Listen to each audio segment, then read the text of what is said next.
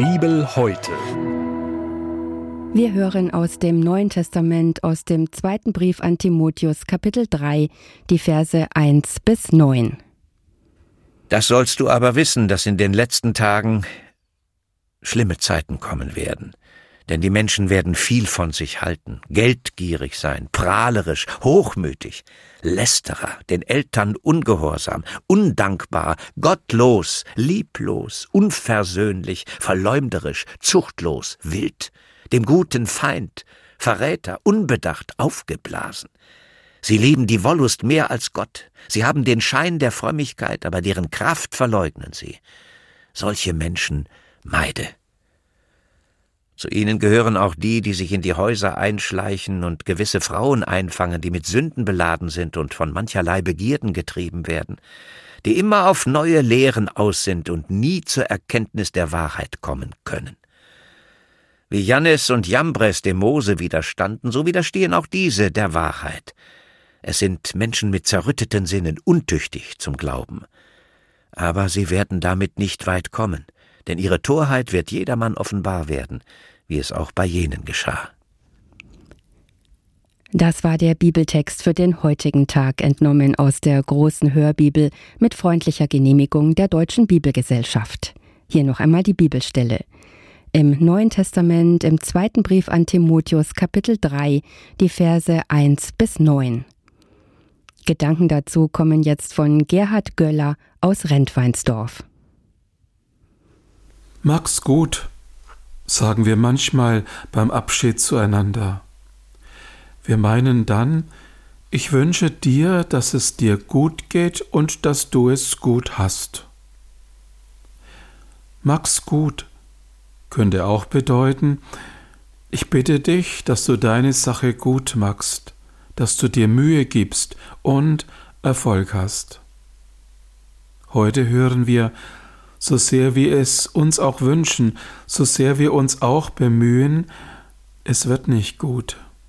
Es kommt sogar noch schlimmer. Diese Welt hat keine Zukunft, sie wird vergehen. Immer schwerer wird das Leben werden, das Leid, das sich die Menschen antun, wird immer größer werden. Paulus schreibt Timotheus einen Brief. Paulus ist im Auftrag des Herrn unterwegs. Er möchte Menschen für den Glauben an Jesus Christus begeistern. Timotheus war schon oft sein Reisebegleiter. Außerdem ist er ein treuer Mitarbeiter in den christlichen Gemeinden.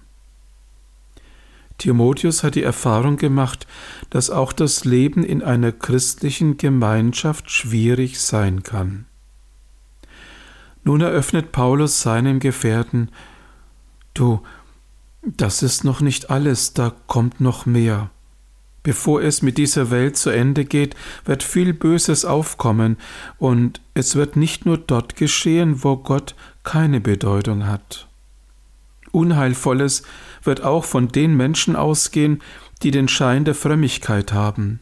Sie geben vor, mit Gott durchs Leben zu gehen, aber ihr Leben spricht eine andere Sprache. Sie täuschen nur vor, an Jesus zu glauben. Sie tun nicht, was er sagt. Paulus geht nun näher darauf ein, was von den Menschen zu erwarten ist, die ihr Leben nicht wirklich von Jesus bestimmen lassen. Das Ich ist für sie ganz wichtig. Sie ertragen es nicht, übergangen zu werden. Gut verdienen und viel besitzen, sie lieben es. Mit anderen teilen und auch ihnen ihr Glück gönnen, geht gar nicht. Hochmut und Überheblichkeit, davon haben sie jede Menge. Keiner ist so gut wie sie, sie sind unversichtbar und unersetzlich, zimperlich, sind sie gar nicht. Sie können ausfällig und sehr verletzend werden. Was die Eltern sagen, ist ihnen egal. Sie danken es keinem, dass sie ein gutes Leben haben. Furcht kennen sie nicht, auch keine Ehrfurcht. Nicht mal vor Gott, über den sie schon mal spotten. Lieblos und herzlos, so treten sie anderen gegenüber auf. Sie können so hart, so erbarmungslos sein, so kalt, so unversöhnlich. Grenzen kennen sie nicht, an Regeln halten sie sich nicht. Sie verlieren schnell die Beherrschung, richtig wild können sie dann werden. Warum auch sollen sie gut zu den anderen sein? Treue ist ihnen fremd. Erst denken und dann reden und handeln, nicht nötig. Sich zurücknehmen und Rücksicht nehmen, nicht mit ihnen. Gas geben und Spaß haben, das ist Leben. Von Gott lassen Sie sich Ihr Spiel nicht verderben.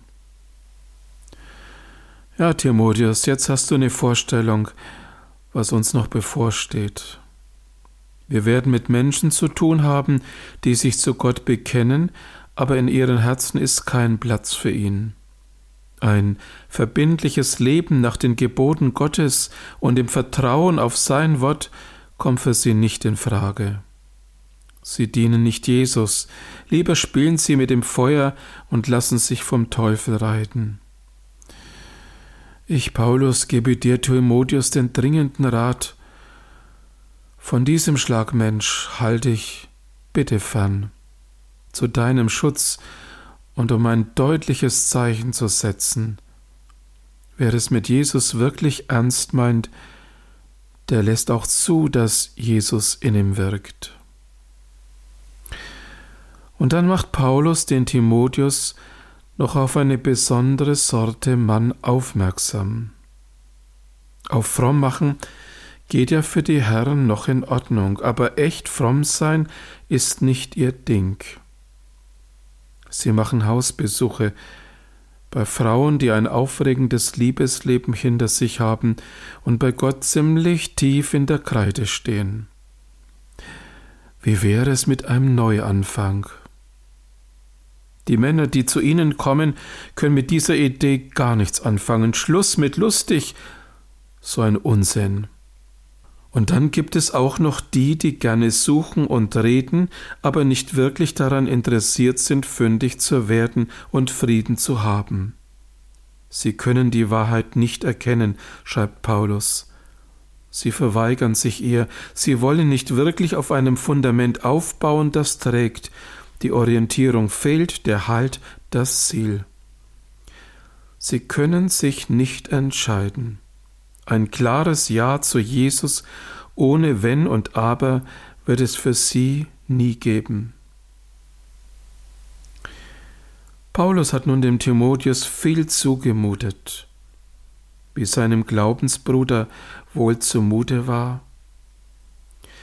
Paulus gibt aber auch zu bedenken, die Menschen, die nie wirklich bei Gott angekommen sind und ein Leben führen, das nicht gut vor Gott und nicht gut für ihre Umgebung ist, werden damit nicht weit kommen. Ihr Spiel wird durchschaut, ja die Zukunft verspricht nichts Gutes.